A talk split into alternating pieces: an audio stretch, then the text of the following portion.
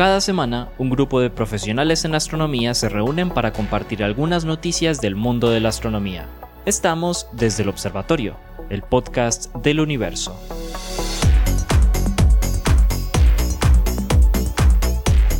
Hola a todos, bienvenido a un nuevo episodio de Desde el Observatorio. Recordamos que este es el podcast que desarrollamos eh, en conjunto profesores del, del, pregrado de astronomía de la Universidad de Antioquia, quienes nos acompañan el día de hoy, Lauren, Germán, Juan Carlos Muñoz, Esteban Silva y quien les habla desde aquí de la Sergio Arboleda, Adriana Araujo. Eh, esto es un podcast que desarrollamos eh, llevándoles todas las las mejores y más actuales noticias en el mundo de la astronomía en general y que bueno, que los llevamos y, y lo desarrollamos con mucho gusto como estamos el día de hoy. Muy bien. Muy bien, Muy bien Chévere, bueno. Este es nuestro segundo ya episodio de esta nueva temporada y de este nuevo año, ¿ok? Y bueno, nada, para comenzar... Eh... Episodio 2 de 56 que vamos a hacer este año. ¿Es el número qué? 98, 56, 96 ya, ya nos acercamos casi al número 100. Y, y, nos ha no, comentado... venga, al, al, número 100 hay que hacerle algo Claro, especial. a eso iba, a eso iba. Cualquier, hace... cualquier serie que se respete hace un especial en el capítulo 100. Hemos tenido mucha buena acogida con Hacemos este último especial que hicimos sobre el especial que hicimos sobre las películas. Nos han, me, han comentado mucho, seguramente ustedes por allá también, que les gustó y bueno, así han sido casi todos nuestros especiales y bueno, con eso eh, nos vamos a estar preparando para ese episodio número 100. Pero pues nada, para continuar con esto, vamos Lauren, cuéntanos, ¿qué traes el día de hoy? Bueno, Adri, y para empezar eh, las noticias del día de hoy, vamos a ir con las noticias del James Webb Telescope.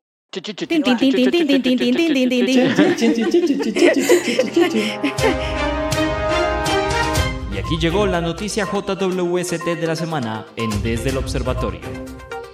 Listo. Entonces, la noticia del día de hoy eh, para esto primero quiero hacer un ejercicio y es que pensemos por un momento en la receta adecuada, ya que están, o sea, están las horas del almuerzo, hablemos de las recetas. Eh, Ay, no, por favor. Para la preparación de planetas habitables. Resulta que, eh, digamos, entre todos los ingredientes, los hielos son un ingrediente vital, pues son las fuentes principales de varios elementos como el carbono, el hidrógeno, el oxígeno, el nitrógeno y el oxígeno. Y es que recordemos que estos elementos son ingredientes importantes tanto en las atmósferas planetarias como en moléculas como en azúcares y aminoácidos. Pues bien, como es sabido, todos estos campos, este es uno de los tantos que son de gran eh, interés eh, estudiarlos con el telescopio Webb. En esta ocasión, el trabajo consiste en hacer un inventario de los hielos más profundos y fríos que, que se hayan medido eh, hasta la fecha en una nube molecular. Para esto, un grupo de científicos y científicas del observatorio de eh, Leiden, que por aquí muchas personas de allá, de, de, del instituto, de, bueno, el observatorio de Leiden, decidieron apuntar a la nube molecular Camaleón 1. La cual se encuentra a 630 años luz de la Tierra. ¿Y esto para qué? Para poder estudiar los hielos que estaban enterrados, y como no me están viendo aquí estoy haciendo comillas, estaban enterrados en una región particular fría, densa y difícil de investigar de esta nube. ¿Cómo hicieron esto? Bueno, listo. Utilizaron la luz de una estrella en el fondo detrás de esta nube molecular. Esa estrella se llama NIR 38. Eh, ¿Y esto para qué? Para iluminar la nube oscura. Los hielos dentro de la nube absorbieron ciertas longitudes de onda de la luz infrarrojo, dejando señales espectrales que se les conocen como las líneas de absorción, o bueno, unos registros ahí, unas líneas de absorción. Y con estas líneas pudieron identificar qué sustancias hay dentro de la nube molecular.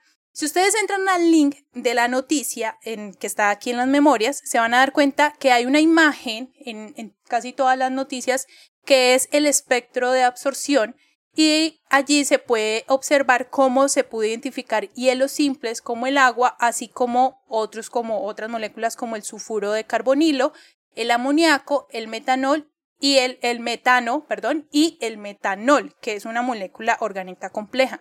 Y encontraron otras moléculas más complejas que el etanol, pero no le dieron, digamos, un nombre eh, establecido. Entonces, de todo este estudio llegaron a varias ideas interesantes que van a seguir estudiando. Por ejemplo, una, al detectar el sulfuro de carbonilo que contiene azufre, los investigadores pudieron estimar por primera vez la cantidad de azufre en los granos de polvo eh, preestelar. Aunque claro, la cantidad que encontraron era menor de lo que se esperaba si era una cantidad mayor de lo que ya se había observado. Esto es un reto importantísimo porque les da la idea de buscar exactamente o más bien de comprender eh, y estudiar dónde es que se encuentran, eh, dónde se esconden más bien estos elementos. Si en los hielos, si en el material similar al hollín, en rocas, en dónde más. Entonces se les abre el campo para poder seguir investigando en estos otros espacios. Entonces, además de eso, al no crearse eh, a no encontrarse con todas las moléculas que ya les dije al comienzo de carbono, hidrógeno, oxígeno, nitrógeno y azufre, no con todas, se podría pensar que estos serían más materiales en más, eh, se podría encontrar en más materiales rocosos, no hielo directamente. Estos resultados brindaron bastante información, sobre todo en la etapa química inicial y oscura de la formación de los hielos en granos de polvo interestelar que, crecerán hasta convertirse en planetas. Pero me pareció muy interesante una frase de uno de los investigadores del, del, grupo que estuvo haciendo ese estudio y que dice así, abro comillas. Nuestra identificación de moléculas orgánicas complejas como el metanol y potencialmente el etanol también sugiere que los muchos sistemas estelares y planetarios que se desarrollan en esta nube en particular heredarán moléculas en un estado químico bastante avanzado eso podría significar que la presencia de precursores de moléculas prebióticas en los sistemas planetarios es un resultado común en la formación de estrellas en lugar de una característica única de nuestro propio sistema solar. Este estudio hace parte de una investigación, de, perdón, de un proyecto que se llama eh, la era de hielo o Ice Age, este, en donde tiene como uno de... Sí, pero, pero es que en astronomía también somos... Nos hace falta nomás el título para volvernos el directores de cine. En, astronomía también somos personajes que actuamos. Por supuesto. Entonces, e, este proyecto lo que quieren, eh, digamos, uno de los objetivos es rastrear el trayecto de los hielos desde su formación hasta su incorporación en cometas de hielo. Entonces estas investigaciones van a permitir saber cómo es que han evolucionado los hielos mm. desde su, síntesis inicial hasta las regiones de formación de cometas en los discos protoplanetarios. Para terminar, claramente es importante mencionar que esos resultados no, no se tendrían si no fuera por la alta sensibilidad del web para detectar mm. la luz estelar incluso con una nube que está en medio. Sí, es, detectar, porque si no, eh, con un telescopio con poca sensibilidad no se podría como tal recibir la información de esa estrella debido a la nube que estaría en medio. Eh, y pues así es que, bueno, el web sigue arrasando. Este, y seguirá, obviamente. Ya, ya de hecho. Sí. Eh, va a seguir arrasando con los nuevos resultados y nos va a seguir mostrando nuevos campos o nuevas nuevos análisis y nuevos puntos hacia dónde enfocar para seguir entendiendo nuestro universo. O bueno, tratando de entenderlo. Súper chévere y súper interesante. En estos días leía, leía en un libro que me regaló Germán. Alcancé a leer nada más la introducción. todavía no voy muy lejos, pero, pero el, eh, hablaban sobre eso, sobre la casualidad de la vida, pero que requiere unos ingredientes particulares, pero que la casualidad de, de estar nosotros aquí discutiendo sobre esto, inclusive en la etapa de evolución del universo, eh, es, es, demasiado, demasiado extraño que nosotros estemos acá discutiendo esto. Eh, es muy interesante encontrar todo en todas partes, pero por separado, pero que se haya juntado todo al mismo tiempo, en el mismo lugar, en el momento adecuado, muy raro como de realmente una fluctuación de las casualidades. y que se ha convertido prácticamente como en cotidiano. Tú lo hablas y dices, pero ya va, cae en cuenta de lo que estás hablando, ¿no? O sea, date cuenta de todo lo que necesitas para que eso ocurra, ¿no? no, es impresionante. Exactamente. Pues que los hielitos no solamente son importantes para el whisky, sino también para entender la formación. Pero si no tiene para el hielo, tiene para el whisky. Ah, pues súper, súper interesante. Ya sabemos que esta es nuestra noticia del James Webb. Súper.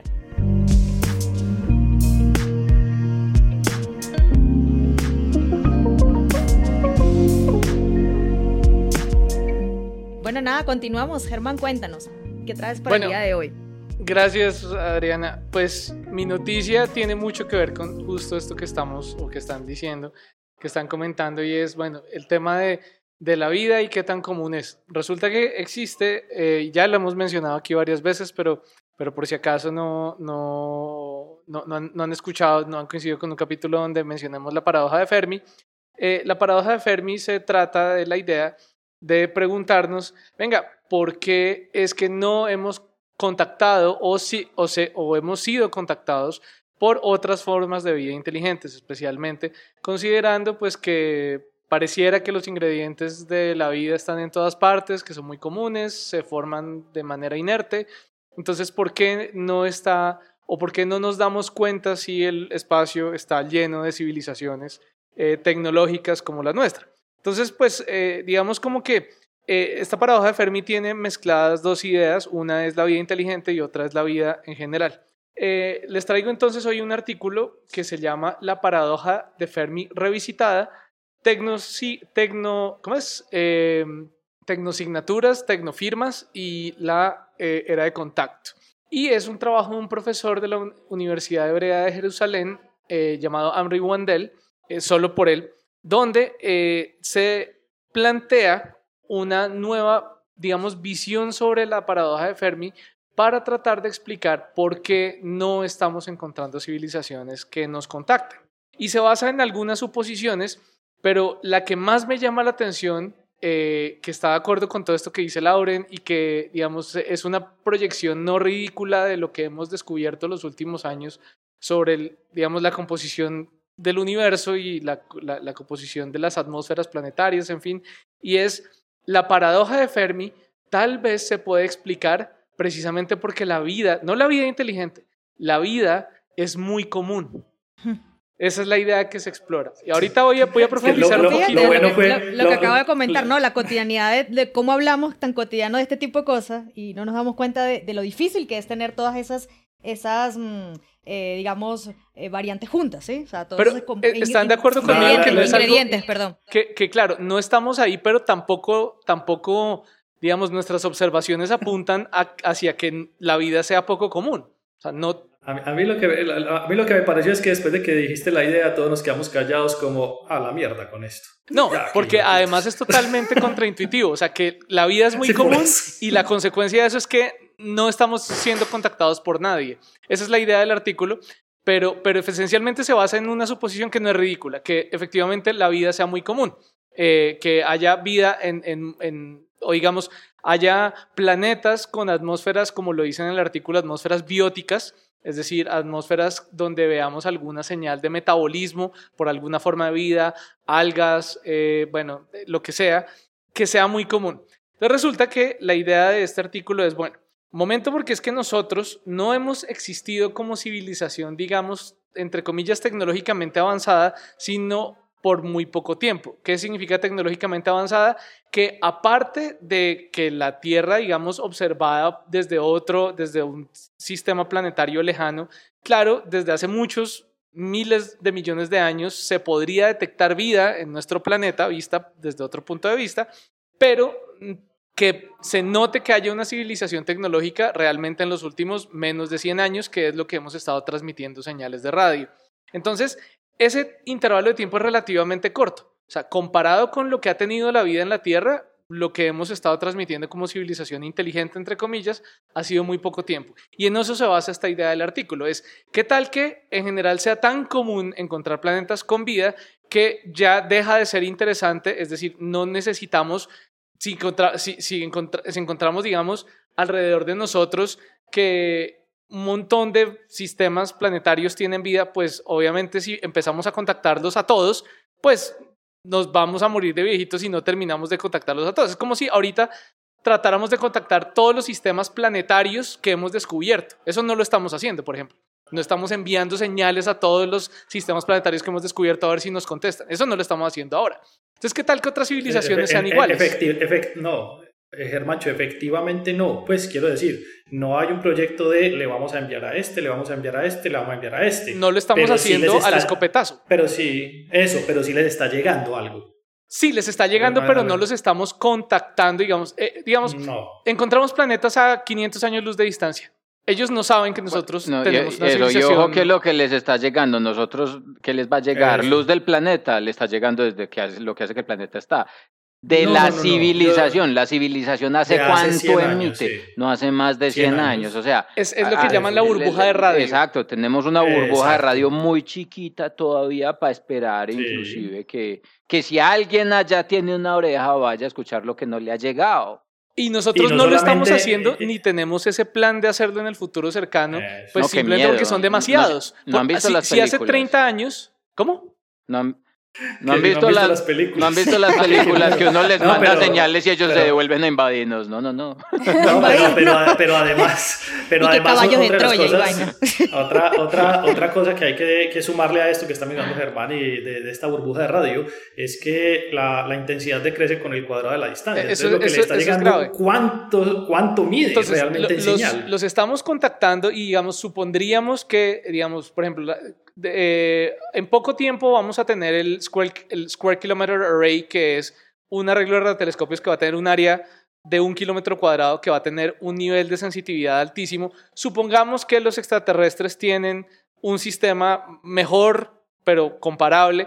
Entonces, de pronto sí pueden, ah, dentro de cierta burbuja de radio, encontrarnos, pero el asunto es que solo una burbuja muy pequeña nos podría contactar, dado que otras civilizaciones que están más lejos de la burbuja de radio mira, lleva, no sé, mil años mirando la Tierra. La Tierra sí tiene vida, pero pues la Tierra es una más entre muchísimos más sistemas parecidos y entonces no se molestan en contactarnos de cuáles formas. Y esto también lo dice el artículo. O con señales muy, muy concentradas como tipo, pues, como un pulso de láser, algo muy coherente directamente hacia nosotros, o enviando sondas, ¿no? que en principio también sería, sería otra forma, y esto está limitado también por la velocidad que debe ser menor que la luz. Y hay unas gráficas bien bonitas en el artículo que eh, eh, calculan o digamos estiman probabilidades de contacto que depende de la velocidad máxima, son funciones de la velocidad del beta, el B sobre C, la fracción de la velocidad de la luz a las cuales ellos podrían enviar una sonda.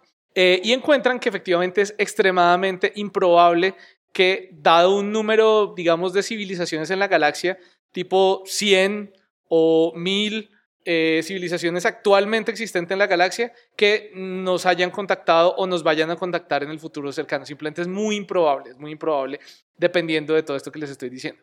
Pero lo, lo, digamos, el contraste que yo quería hacer para sustentar un poquito esa idea que me parece interesante es que hace 30 años, eh, corríjanme si estoy mal, mal, pero hace 30 años no habíamos encontrado ni siquiera el pri- primer planeta extrasolar, me parece. Hace 30 años fue que... eh, que eso- eso- eso es en el 1991. noven- es- hace- exacto, por eso el primero fue como en el 92 y el famoso es el del Entonces, hace, 95. entonces, hace 30 años no habíamos encontrado un solo planeta extrasolar. Entonces, si hubiéramos preguntado, bueno, ¿cuántos, si, si encontramos un planeta, lo contactamos? Nosotros habíamos dicho sí, sí. O sea, tan pronto empecemos a contactar planetas, cogemos Arecibo y comenzamos a bombardear planetas a lo loco.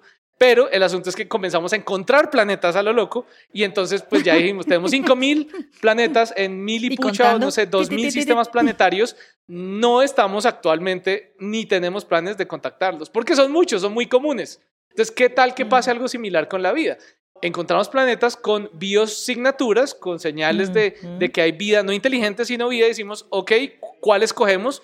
Y aún si comenzamos con el primero, es extremadamente improbable que haya una civilización allá, dado que en la historia de, civilización, de, de- de la Tierra, solo 100 de 3.800 millones de años ha habido civilización que esté cap- en capacidad de escuchar ese mensaje y responder. Entonces, eso, digamos, es una explicación que no requiere, mm, digamos, re- requiere una, esta, esta suposición que, digamos, no me parece absurda y que en los próximos años con James Webb, con el Origins Telescope, no, el Origins o el... eh, el lugar por allá en los próximos 20, 30 años, Hmm. estaremos encontrando si sí efectivamente es una buena suposición o una mala suposición, pero por ahora no tiene cara de ser ridícula y pues es una nueva explicación a por qué no, no, nos, están, no nos están contactando, por qué nos dejan en visto.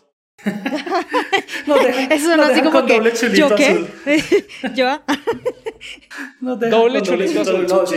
A ver, es, Pues, es- pues un es poco ese tema, ese tema del chulo azul es, perdón que yo a veces, a veces digo esto en Twitter, entonces me- me- lo, lo- lo respaldo aquí, y es que, claro, uno, yo, yo soy partidario de que cuando uno manda un mensaje, uno debe decir de una vez qué es lo que, qué es lo que va a decir. Como, Sí. eh, saludo y Dígalo, necesito dígalo, tal. Omitir intro, omitir intro, ya. Omitir Ten- intro y ya, ¿no? Tengo que admitir que me tomé, me tomé ese, ese. actualmente, ¿quiénes somos? Actualmente somos los que solo saludamos y nos quedamos esperando. Ah, bueno. Germán, no te vuelvo a saludar. No. Lo dejan visto. ¿Te dejan visto? La próxima vez es derecho al grano. Te ya. deja eso. No. Yo, Como yo el me tomé dermatólogo. esa- yo me tomé esa No. sugerencia. Sí, así dije, literal. Cierto, hay que de una vez. Hola, ¿cómo estás? Espero que estés chévere. Bien, mira, ta, ta, ta, ta, ta, ta, de una vez. Ahora mando los mensajes así. No, no, no, real- realmente eso, eso bien, tampoco está lo bien. recibe bien todo el mundo. Eso no lo recibe No. bien todo el mundo. Toca, Bueno. toca, A mí no. toca ¿Ver conocer con también quién? a la gente, porque también es como, Bueno. ay, no, pues Con, tan con razón, con razón no Ah, me no. quiere la gente. Yo si acaso digo hola. Pues bueno, ni muy, muy, ni tanto. No, Bueno, pero la, la idea, la, idea, la idea yo creo que sería muy interesante, pero, pero yo creo que si bien es cierto que tenemos los ingredientes en todas partes, Mm. hay algo que nos sigue faltando y es la conexión entre inanimado a, a vivo, o sea, inorgánico a orgánico. Esa, ese, ese puente que todavía creo que nos falta entender de dónde salió, Mm. es lo que a pesar de los ingredientes no necesariamente tiene que dar, porque ni siquiera sabemos qué es lo que se tiene que dar. Eso por un lado. Y por el otro lado, el hecho de tener los ingredientes no implica que se vaya a hacer una buena torta. Yo siempre le digo a los estudiantes, les pongo el ejemplo, yo tengo aquí 15 estudiantes, a todos les doy los ingredientes, hagan 15 tortas y vamos a ver cuántas quedan buenas. Mm. Seguramente una o dos quedan buenas. O bueno, seamos optimistas, los, los astrónomos somos muy buenos cocineros, entonces digamos que unas 10 quedan buenas, pero hay muchas que no. Entonces, por más que sigamos encontrando los ingredientes, no necesariamente se tiene que dar la vida. Entonces, la, la noticia de, de Lauren es, ahí están los ingredientes. Eso. Hemos visto en muchas partes los ingredientes. Ahora, me preocuparía más el hecho de confundir las bioseñales, bien sea tecnológicas o, o- o químicas. Ah, bueno, mentiras, químicas, eh, no, las otras son tecnoseñales. Unas son bioseñales y las otras son tecnoseñales. Confundirlas con lo que nosotros conocemos como vida. Vida, Quiero sí. decir, si nosotros encontramos que hay un exceso de, de CO2 en una atmósfera, yo creo que mucha gente estaría tentada rápidamente a decir, ahí, Pero es que mira, mira exceso de que, CO2. que le pegas a un punto. eso es una bioseñal. le pegas a ese punto muy, muy bien, porque precisamente es eso. Y que, ¿qué tal que también este sea otro factor? Que sea indistinguible, o sea, que simplemente es imposible saber si un planeta tiene vida o no a partir de ciertas señales químicas a las Claro. cuales estamos acostumbrados. Entonces, pasa lo mismo, pasa lo mismo porque entonces no, nosotros no podríamos tener un plan para contactar sistemas que pensamos que tienen vida porque de pronto no tienen vida, simplemente tienen ozono porque sí. No. Ahí, eso, ahí lo que toca hacer es eh, es, eh, eh, eh, pesca con dinamita. Eso, ahí lo que mandar- toca hacer es mandarse- sí, mandar sondas, mandarle a todo el mundo. mandar sondas. sí. Y esa es, esos son los cálculos que hace este artículo. Échenle ojo, échenle ojo, porque Ah. esto, no es sol- esto de las ondas Ven. me parecieron unos cálculos bien bonitos. No me quise detener eh, demasiado en ese tema de la probabilidad. Esteban vio el artículo también y dijo, no, yo no me le meto así. Yo también pensé, no le voy a meter dientes a explicación, pero, pero está, están ahí las gráficas, véanlas porque son probabilidades, funciones de la velocidad de la sonda, este tipo de cosas Mm. bien interesantes. No son eh, súper enredadas de entender, pero, pero Los explicarse. estudiantes Eso del sí. curso de astroestadística te lo van a agradecer, Germán. ¿Qué me Pero es que además, no, o sea, pero es que vos tenés que meterle un montón de, de cosas extra, lo que mencionaba también eh, Germán o Juan, que no me acuerdo quién lo dijo, lo de, es que nosotros somos tecnológicamente avanzados en los últimos ni siquiera 100 años, yo creo que menos. Ujú. Y si, no, y si a nosotros nos llega una señal de una civilización que es muchísimo más avanzada que nosotros, ¿será que tenemos nosotros la capacidad de entender o de recibir y captar la señal o simplemente va a pasar derecho y esa civilización diría, allá en la Tierra no vive ningún hijo de madre? Una Porque cosa, es que allá no otra, hay vida. otra cosa Nosotros que, mandamos una señal y ni nadie otra respondió. hipótesis que se maneja ahí es que después de cierto tiempo ya dejamos de utilizar radio tan a lo loco. O sea, como que la burbuja también se, Mm. se detiene. O sea, de- dejamos de usar radio como lo estamos usando actualmente y ya, digamos, en 200 años, si alguien está escuchando la Tierra no escucha nada porque ya no estamos usando radio, sino, qué sé, full fibra óptica o terahertz. Eh, Exacto, mire que en efecto estamos, Sí, si uno no. mira el, el- el- el- el- el tráfico de información a través de la red, eh, eh, eh, podría tranquilamente competir con lo que, lo que en su momento fue ondas electromagnéticas y probablemente en un futuro eh, el declive de la densidad de flujo de radiación electromagnética decaiga precisamente por, por ese tipo de cosas. Yo no, no, no, no, no, no me, no me atrevería a decirlo como lo están diciendo ustedes porque porque si bien yo no, no soy el más viejo de todos, tampoco creo que pueda afirmar que el número de emisoras de radio haya disminuido en los últimos años sustancialmente. Quiero estoy hablando de la, de la cantidad de información. Estoy hablando de la cantidad de información. Estoy hablando de la cantidad de información. De la proporción de si información. Me dejan terminar, si me dejan terminar la idea, que la idea era, en su momento, hace 100 años, no era tanta la cantidad porque eran muchas menos las emisoras, muchos menos los puntos de difusión. Ahora son más puntos de difusión y puede que no transmitan tanta señal. Quiero decir, el equilibrio puede mantenerse de alguna manera habría que mirar y hacer eh, un, estimativo con datos reales. Pero yo no creo que haya disminuido y creo que no vaya a disminuir porque el equilibrio creo que se va a mantener todavía durante un tiempo. Eso sí, lo que están diciendo es cierto. una gran cantidad de información ya se mueve por otros medios que no están saliendo como sale al espacio en este momento las señales de, radio de esa radio de esa radio burbuja que estamos eh, enviando. Pero repito, ¿y a qué, a qué distancia está llegando una señal que sería detectable inclusive por SCA, por ejemplo, por el radiotelescopio de nosotros. Si, si esa señal viniera desde otro planeta donde se esté produciendo eso, ¿qué intensidad debería tener para poder ser detectada por SCA? Y eso te diría la distancia a la cual podría suponer una civilización relativamente avanzada como la nuestra que podría tener un SCA. Pero si por alguna razón esa civilización está 15 años atrás de nosotros, no lo detectó. Y entonces tampoco tiene por qué estar contestando. Y nos puede estar pasando a nosotros en este momento. Puede que otras civilizaciones estén enviando señales que nosotros no tengamos cómo medirlas. Y lo que están concluyendo ellos es, allá no hay nadie. Es un planeta muy bonito y refleja mucha, agua, eh, mucha luz por el agua. Y ya, sencillo. Pero, pero claro, la idea es muy buena. En principio pueden estar en todos lados.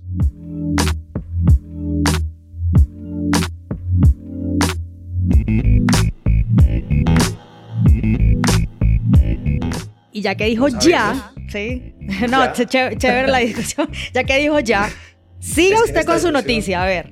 En esta discusión nos podemos quedar mucho tiempo, pero eh, este, aprovecho que, mi, noticia es cortica. Ah, bueno, pues este fue el artículo de, de, discusión, de debate.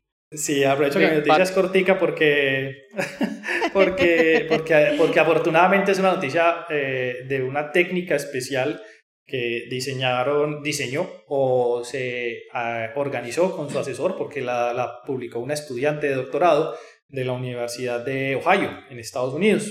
Yo creo que es bastante conocido que más o menos a partir del siglo XVIII, finales, mediados más o menos, eh, se empezaron a tomar medidas de las manchas solares. De ahí viene entonces el famoso diagrama de mariposa. Eh, todavía seguimos tratando de entender cómo podemos predecir esas manchas solares. Sabemos que tienen una frecuencia particular, etcétera, etcétera. En, en, el, otro, en, el otro programa que teníamos, Orígenes, que eh, este año no, no, no, no, parece que vaya a, a salir, eh, tuvimos la presencia de un colombiano que estudió y creó eh, una de las primeras diagramas de mariposa de otra estrella, lo que nos mm. pareció bastante interesante. Germán, me recordarás el nombre porque no me acuerdo de él. Sé que está en Alemania. Eh, pero bueno, la, la, cuestión con esto, la cuestión con esto es... Julián Alvarado. Las, Julián Alvarado, correcto. la cuestión con esto es... las manchas solares, lo que sabemos en este momento es simplemente una disminución de una región, de la temperatura en una región particular de la superficie de la estrella. En nuestro caso le llamamos eh, manchas solares porque se dan en el Sol y porque en su momento eran simplemente manchas, ahora entendemos un poquito más, están conectadas con una parte que tiene que ver con la hidrodinámica del sistema, los campos magnéticos, etc. Pues el trabajo de estas personas fue estudiar dos cúmulos eh, eh, son las Pléyades y M67, dos cúmulos jóvenes, famosos acá dentro de la galaxia, cercanos relativamente, y diseñaron una técnica en el infrarrojo en la cual pueden extraer de la señal en infrarrojo la cantidad de área de la superficie de la estrella opacada por manchas, en este caso estelares. ¿sí? Entonces, yo le puse el título de la noticia de estudiando pecas en otras estrellas o algo no, por el estilo. midiendo, midiendo, midiendo pecas. Midiendo, midiendo pecas en otras estrellas, porque, porque esto eh, resultó que se podía acompañar, o sea, ellos diseñaron la técnica y la pusieron a prueba y utilizaron un survey particular que se llama Apogee, que estudia una gran cantidad de estrellas en el hemisferio sur de nuestra galaxia y encontraron que con esa técnica el error era lo, suficientemente pequeño y detectaron manchas solares, las cuales pudieron asociar con las variaciones en los campos eh, magnéticos de esas estrellas en 700, perdona, no voy a dar el, nombre, el número que no es, 700 mil estrellas eh, en, en, la región del cielo que observaron. 700 mil estrellas es tres órdenes de magnitud por encima del número de estrellas a las cuales se les había hecho una asociación de manchas estelares con sus campos magnéticos. Lo que van a hacer ahora es extender esta técnica a todas las estrellas que puedan eh, tener eh, observaciones en esas longitudes de onda particular, porque esto va a ayudar a desarrollar nuevas técnicas para entender cómo funciona la hidrodinámica del sistema cerca a las superficies de las estrellas, que son las que terminarían produciendo las manchas solares. Pero encontraron además una característica particular. Si no se tiene en cuenta la cantidad de manchas o la fracción de la superficie de la estrella que está disminuida debido a las manchas solares en flujo, en radiación, se va a sobreestimar la temperatura de la estrella. Y eso va a estar reflejado en una subestimación de el radio estelar cuando utilizamos la ecuación para convertir entre temperaturas y radios. ¿sí? Y ellos estimaron que se puede alcanzar errores hasta de 100 grados Kelvin en la estimación de las estrellas que se están estudiando. Entonces, claro, yo decía 100 grados Kelvin, pues o sea, si yo tengo una estrella que tiene 8000 grados en superficie, 8000 más menos 100 grados no hace una diferencia en la temperatura de la estrella, pero en el radio sí. Entonces estas estrellas están suponiéndose más grandes de lo que de verdad son. El estudio de las manchas de, en las superficies de los objetos estelares va a estar necesariamente ligado a otros parámetros y eso que con el, hidro, el magneto hidrodinámico ni siquiera me voy a meter porque ellos tampoco quisieron discutirlo en el artículo porque es bastante importante para entender qué es lo que termina formando las manchas en las superficies de las estrellas. Entonces, es una técnica nueva, la pusieron a prueba, funcionó exageradamente bien. Vamos a ver con qué otros resultados van a terminar saliendo estos investigadores. Bueno, ahí tenemos otra manera de cómo, cómo medir las pecas en otras estrellas. Esteban, pero em, recuerdo... No, más que cómo medir es lo importante, más que cómo medir, es como si, es como si como si la, abundancia de pecas en tu cara tuviera que ver algo con la talla de tu pantalón. ¿Qué, en las estrellas, ¿qué tan sensible es eso? Sí. Eso, ¿qué tan fuerte es esa correlación? ¿Qué tanto varía el tamaño de la estrella por culpa del, de esos 100 grados, por ejemplo, en...? Eh, ese, es un, eso es un R a la 4. Ah, madre. Ah, no, perdón, es un R a la 2. Es un R a la 2 eh, comparado con un T a la 4. O sea, es un factor de, que es considerable. Es la ley de Stefan Boltzmann. Sí, sí. Sí, sí. Entonces, eh, sí, es un R a la 2, un T a la 4. Entonces, sí, sí, lo, sí lo puede afectar bastante. Increíble. si, si, entendemos eso, vamos a poder estimar mejor los tamaños estelares. Excelente. Okay. Bueno, nada. ¿Mancho iba a preguntar algo? Sí, iba a comentar algo. No, no ibas a comentar. No, sí, listo, pues.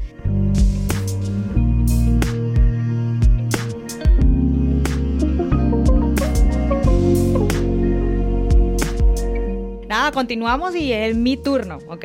Bueno, nada, la noticia que les traigo el día de hoy eh, está relacionada con yo creo que exprimirle el jugo lo más posible, ¿ok? A esos 5.4 gramos que se trajo la sonda Hayabusa de eh, Ryugu, ¿ok?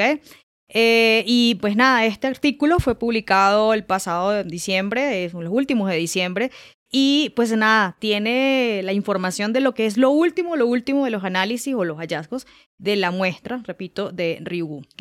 Eh, aquí hemos discutido un montón, el profesor Jorge, yo, el profesor eh, Pablo ha discutido mucho eh, sobre, sobre este objeto, pero lo poco que se hemos discutido, porque justamente no teníamos mucha información al respecto, es sobre el origen de este objeto. Por ejemplo, este objeto que se formó en el interior del sistema solar o, por el contrario, se formó en la, en la parte exterior de nuestro sistema solar y que por procesos migratorios se convirtió en lo que realmente el día es el de hoy, por ejemplo, un objeto cercano a la Tierra. Pues el artículo que quiero comentarles fue publicado en la Science Advance y nos trae, eh, repito, eh, resultados que tienen que o que están relacionados o que nos van a ayudar a entender justamente el posible origen de este objeto. Y esto lo convierte justamente, a mí definitivamente me gusta hacer este ejercicio, eh, lo convierte en un forward justamente de un episodio que hizo el con una noticia del profesor Jorge, el, en el cual habló justamente o tocaba el tema sobre el origen, pero más allá del origen, el por qué este objeto tenía la forma de diamante tan característica de él. Pues resulta que ese equipo de más de 100 investigadores ¿okay? de la Universidad de Hokkaido le dieron en el clavo, al parecer, le dieron en el clavo justamente al, al, origen de este objeto. Y, la clave fue la comparación, y aquí es donde viene lo, como el, título del, del, artículo, la clave eh, de esto, o el punto, digamos así, el punto clave de la, de la investigación fue una comparación de la muestra de Ryugu con, una, con la muestra que trajo la sonda Stardust de el cometa Wild 2. Bueno, los responsables del nuevo análisis, que es el grupo, repito, de, investigadores encabezados por el equipo de la Universidad de Hokkaido en Japón, examinaron los minerales de Ryugu empleando instrumentos que incluyen el microscopio electrónico de barrido y un espectrómetro de masa de iones secundarios. A diferencia de otros asteroides, al parecer Ryugu pudo haberse originado en, en el reservorio más grande de cometas, es decir, la nube de Oort. Y bueno, Em, ¿Y esto por qué? O sea, ¿por qué se está apuntando de que este objeto pudo haberse formado en la nube de Oort? Bueno, la presencia justamente de minerales de carbonato junto con aminoácidos, cosa que ya habíamos discutido el día de aquí, sugiere que el asteroide se formó en condiciones acuosas de baja temperatura. Y aquí es donde viene la parte de compararlo con la muestra. Pero resulta que en, esto, que en este último análisis encontraron ¿okay? Eh, identificaron o encontraron en minerales como la espinela, el olivino y la perovskita, que resulta que estos se forman a temperaturas muy altas. Entonces, Ryugu parece ser una mezcla entre eh, una composición entre objetos que han sido que, mm, digamos, se formó en la parte exterior de nuestro, sistema, de nuestro sistema solar, pero también tiene composición o rastros o trazos de material del interior de nuestro sistema solar. ¿Cuál es la hipótesis de este, de este equipo? Que el material del sistema solar, de la parte interior del sistema solar, migró hacia la parte exterior donde este, donde este objeto estaba y colisionó con Ryugu y pues fue, ahora es parte de él.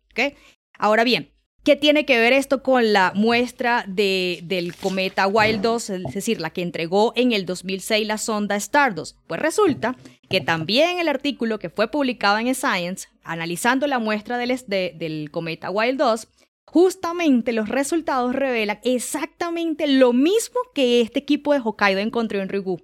Trazos ricos en oxígeno, revelando justamente que este, el, el cometa ¿okay? tiene tiene material que se formó dentro, en la parte interior del sistema solar. Entonces, nuevamente, Ryugu parece ser algo como lo, lo, lo denominó, lo definió el profesor Jorge en aquel episodio, parece una momia, parece un asteroide momificado. ¿okay? Entonces, eh, eso nos revela de que este objeto es bastante interesante que tiene eh, indicios o tiene pistas de esta parte exterior del sistema solar, pero también nos da, em, digamos, mm, nos devela cómo pudo haber migrado este objeto si es que fue formado en la parte interior hacia adentro del sistema solar.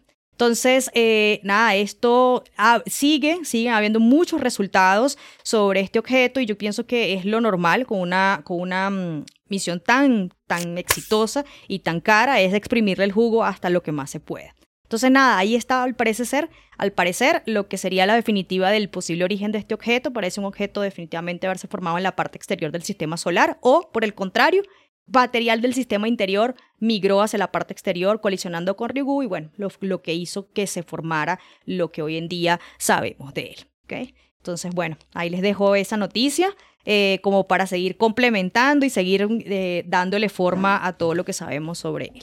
¿okay?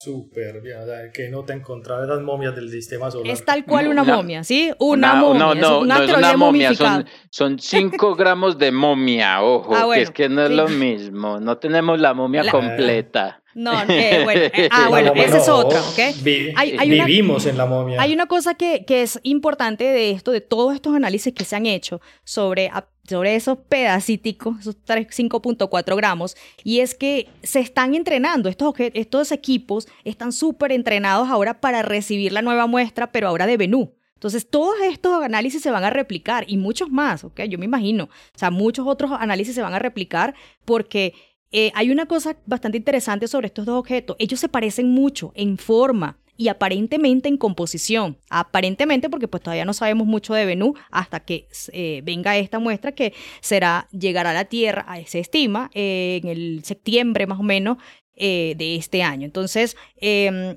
está bien, digamos, hacer todo este tipo de, de, análisis y ejercicio, porque pues todo el mundo está apuntando ahora, obviamente, a obtener un pedacito de esa muestra, pero ahora de Venus. Eh, una de las hipótesis que se maneja es que estos dos objetos tienen los mismos... Mm, eh, eh, progenitores. Es que se parecen mucho, tienen muchas características similares.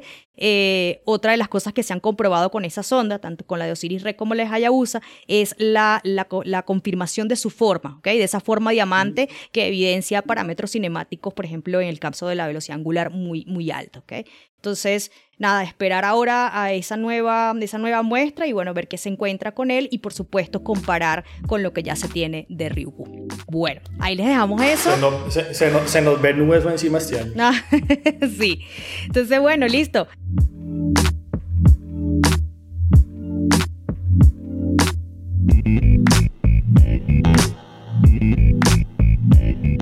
Eh, Juan, ¿qué nos tienes para, para, el día de hoy de la noticia? Cuéntanos. No, yo no traje nada, yo no hice la tarea. Ah, no. Mentiras, no. Hay un articulito, hay un articulito que no es tan reciente, lo tenía ahí, lo tenía ahí en en, en, en remojo. en bajo, sí.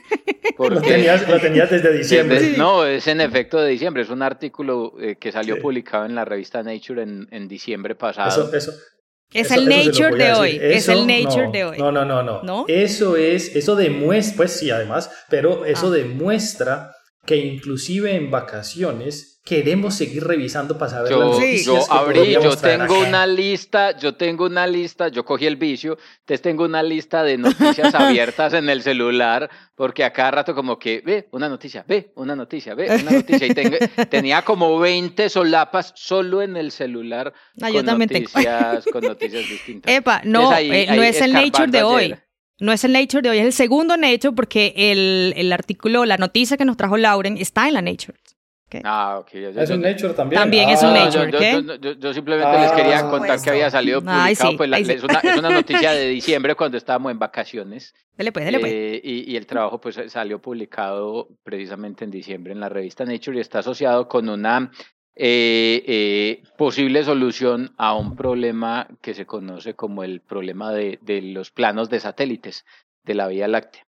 Eh, eh desde hace, desde hace un, un, conjunto, un, paquetico de décadas, hace más o menos 40, 50 años, y, y con una, eh, un asunto que se ha acentuado más en los últimos 10 años, es la, la idea, no es una idea, pues es lo que se ha encontrado de, de las observaciones, y es que las galaxias satélites de la Vía Láctea estar, parecen estar ubicadas, parecen estar orientadas en, un, lo que parece conformar más o menos un plano.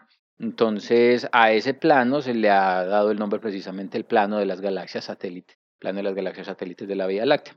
¿Y qué tiene lo de malo? Pues en principio no tiene nada de malo, exceptuando que cuando uno estudia el proceso jerárquico de formación de galaxias, y hace simulaciones de formación de, de halos, de materia oscura, de formación, simulaciones de formación de galaxias, las galaxias quedan distribuidas de manera más o menos esferoidal en el interior del halo de materia oscura mm. y ningún plano por ningún lado, por ninguna parte. Entonces, eh, eh, muchos contradictores del, del, del, escenario cosmológico estándar del lambda CDM han usado eh, eh, la evidencia observacional pues provista por este, por este fenómeno, llamémoslo, del plano de las satélites de las galaxias para argumentar pues que esta es otra de las debilidades del, del escenario cosmológico. Y no me voy a poner a pelear pues otra vez, esto no es un asunto de verdades o mentiras, yo, yo realmente no soy religioso en ese sentido, es cuestión de hablar eh, de hablar de lo que dicen las observaciones y las observaciones en efecto dicen las galaxias en el disco, en la, en la Vía Láctea, satélites, una buena fracción de ellas, realmente 11 de ellas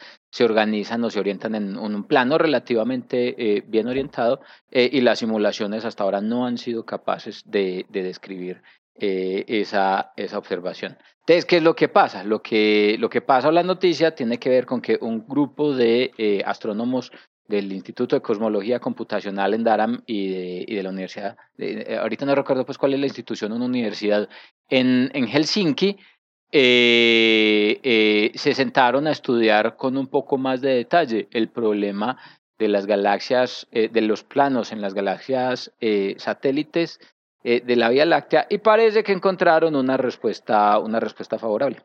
Inicialmente, pensando las cosas como las conocíamos hasta, hasta noviembre del año pasado, la probabilidad de que una galaxia como la Vía Láctea pudiera eh, hospedar a sus galaxias satélites a lo largo de un plano, como lo muestran las observaciones, era de 0.7%, es decir, nada.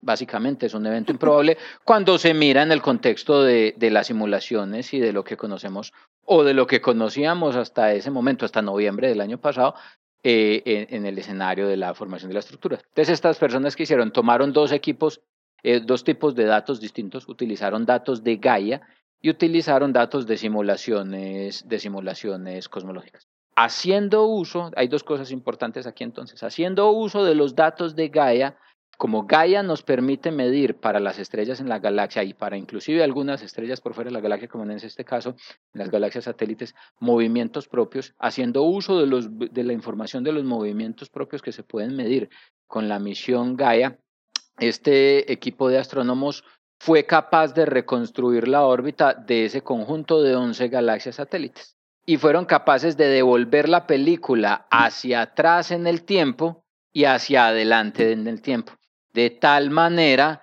que el equipo de astrónomos pudo identificar de dónde vienen caminando las galaxias satélites que hoy se ubican en un plano y hacia dónde van. Y al hacer ese ejercicio, es un ejercicio de simulación muy tesa, pero que es completamente realizable, pudieron verificar lo siguiente, pudieron verificar que las galaxias que se encuentran en el plano de satélites realmente no están en un plano, es un plano eventual, es un plano causal esa configuración no forma un plano de soporte rotacional, como lo diría uno en el contexto de la dinámica de la galaxia, sino que estamos viendo un chiripazo. Traducción de chiripazo, arepazo. Traducción, de, arepazo, evento fortuito. Lo que estamos viendo ahora en el plano de galaxias de la Vía Láctea es un evento fortuito que no va a durar más de 100 a 250 millones de años. Es una casualidad cósmica lo que estamos observando en ese, en ese momento. Entonces, primera gran conclusión un, alineamiento. exactamente, eso es como las constelaciones, la, esa tal constelación de Orión. No le diga no eso a un astrólogo. Esa tal constelación de Orión no existe. ¿Por qué no existe? Porque dentro de 10.000 años esa constelación no va a tener la forma que tiene Orión hoy, ni la Osa Mayor, ni ninguna. Las constelaciones simplemente tienen la configuración que tienen porque son una casualidad asociada al punto de vista que tenemos hoy eh, relativo a, a la posición de las estrellas. Un chiripazo literalmente hablando. Entonces lo que estamos viendo es que gracias a la evidencia provista por los datos de Gaia y la reconstrucción orbital que estas personas hicieron, lo primero que puede decir es que ese plano, ese tal plano no existe, como diría un expresidente eh, eh, colombiano. Ese tal plano de galaxias no existe y lo que nos estamos viendo ahí es, un arepaso.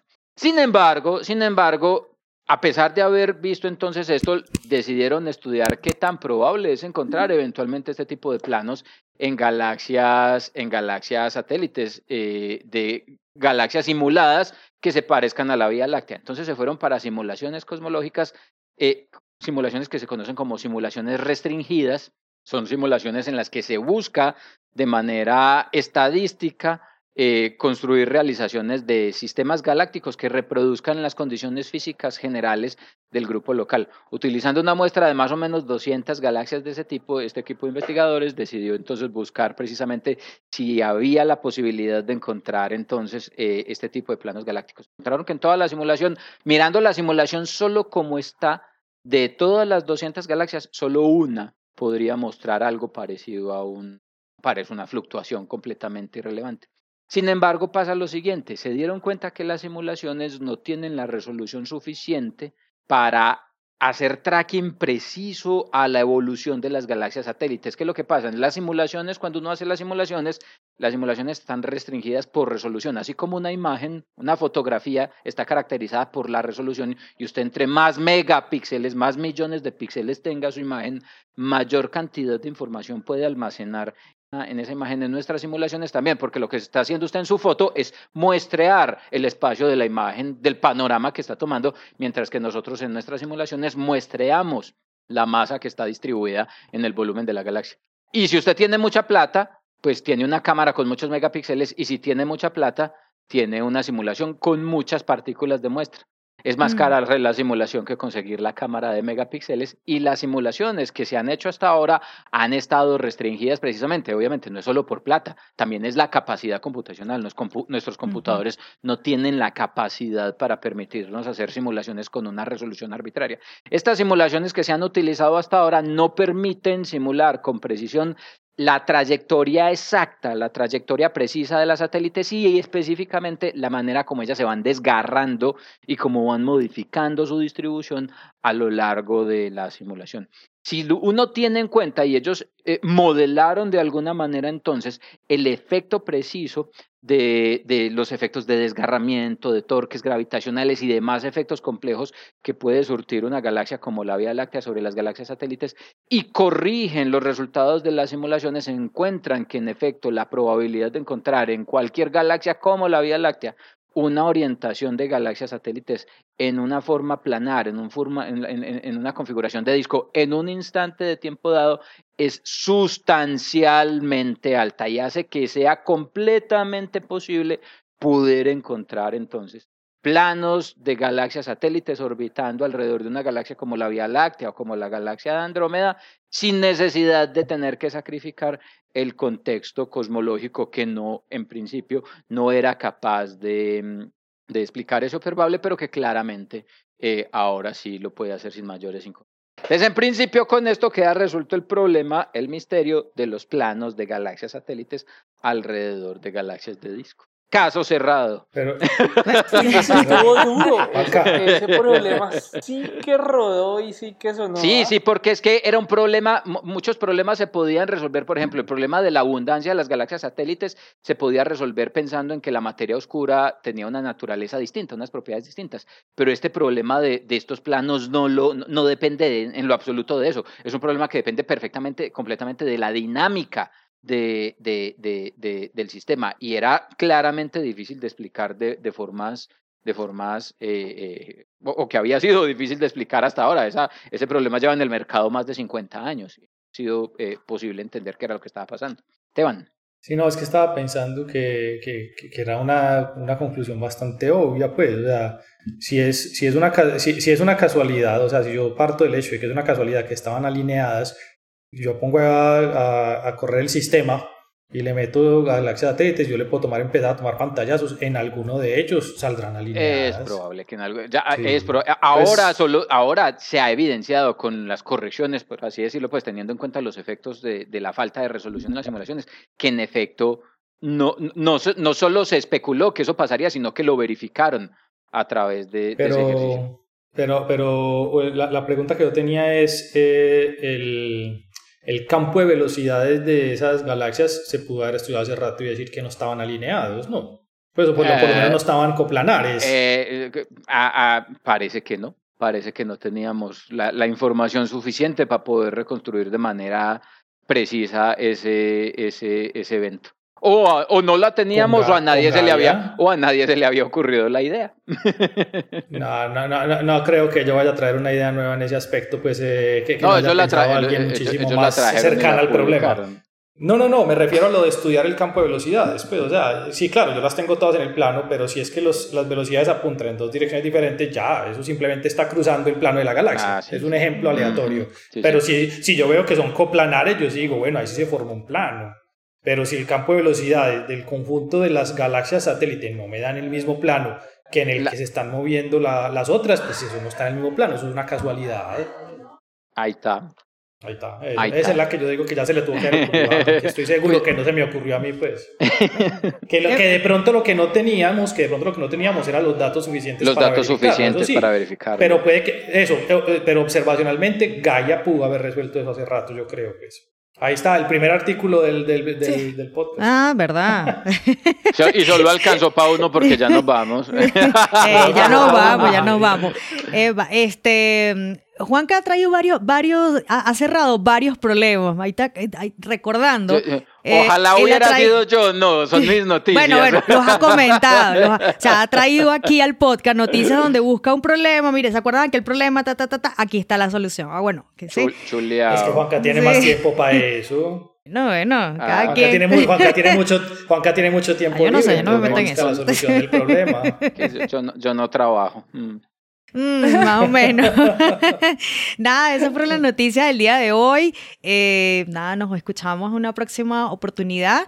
Y, pero, pero, pero, pero antes de irnos es, nada, yo creo que eh, estamos súper pendientes de ese episodio súper especial, que es el 100, y yo creo que tenemos que pensar Sí. en cuál va a ser la temática. Eh, Eh, y pues nada. Y escuchamos sus propuestas y escucha, estamos atentos a sus propuestas. Escríbanos, escríbanos, propónganos Ahí a ver qué El entre lo que se nos episodio- ocurre y Vengamos- lo que ustedes proponen, disfrazados. ¿qué hacemos? Eso, El ve- ve- pa' que episodio grabemos número disfrazados. 100, ¿sí? No es cualquier cosa. venga- vengamos disfrazados aunque ellos no nos vean. o quien quita y hacemos un en vivo. Sí, otra vez, ya hemos hecho. Eso. Ya van dos, ya van dos en vivo. en vivo en- y me voy yo de ejecutiva de nuevo Bogotá. para Medellín. No, mentira, ejecutiva no. Esta vez sí No, me hagamos, hagamos uno, hagamos uno en el planetario de Bogotá que la Sergio Arboledo invita. Eh, la, la estaba pensando, no, ¿sabes? no, la no, verdad estaba no, tierra pensando. neutral, tierra neutral, San Ah. Andrés. Tierra neutral. Nos San van a invitar a Andrés. Tierra Suiza. neutral, San Eso también ha salido por ahí. Creo que fue Laura la que dijo. Nos van, a invi- ¿Cómo? nos van a invitar a Suiza, qué chido. Uh. Bueno, Y que nos saludamos al profesor. Pablo, que está hoy de descanso, y al profesor Jorge, que hoy tiene coloquio allá en el planetario de Medellín. Bueno, bueno, nada, nos Yo creo que despedimos. Tierra Neutral es, es, es una playa en Panamá. No. me parece, estoy totalmente de acuerdo. Bueno, nada, con esto sí nos despedimos. Chao, chao. Chao. Chao. Gracias por escuchar desde el observatorio. Encuéntranos en Spotify y muchas más plataformas de podcast. A los micrófonos, Jorge Zuluaga, Adriana Araujo, Esteban Silva, Pablo Cuartas, Lauren Flor, Germán Chaparro y Juan Carlos Muñoz. Producción y edición, quien les habla, Josué Giraldo, pregrado de Astronomía de la Universidad de Antioquia.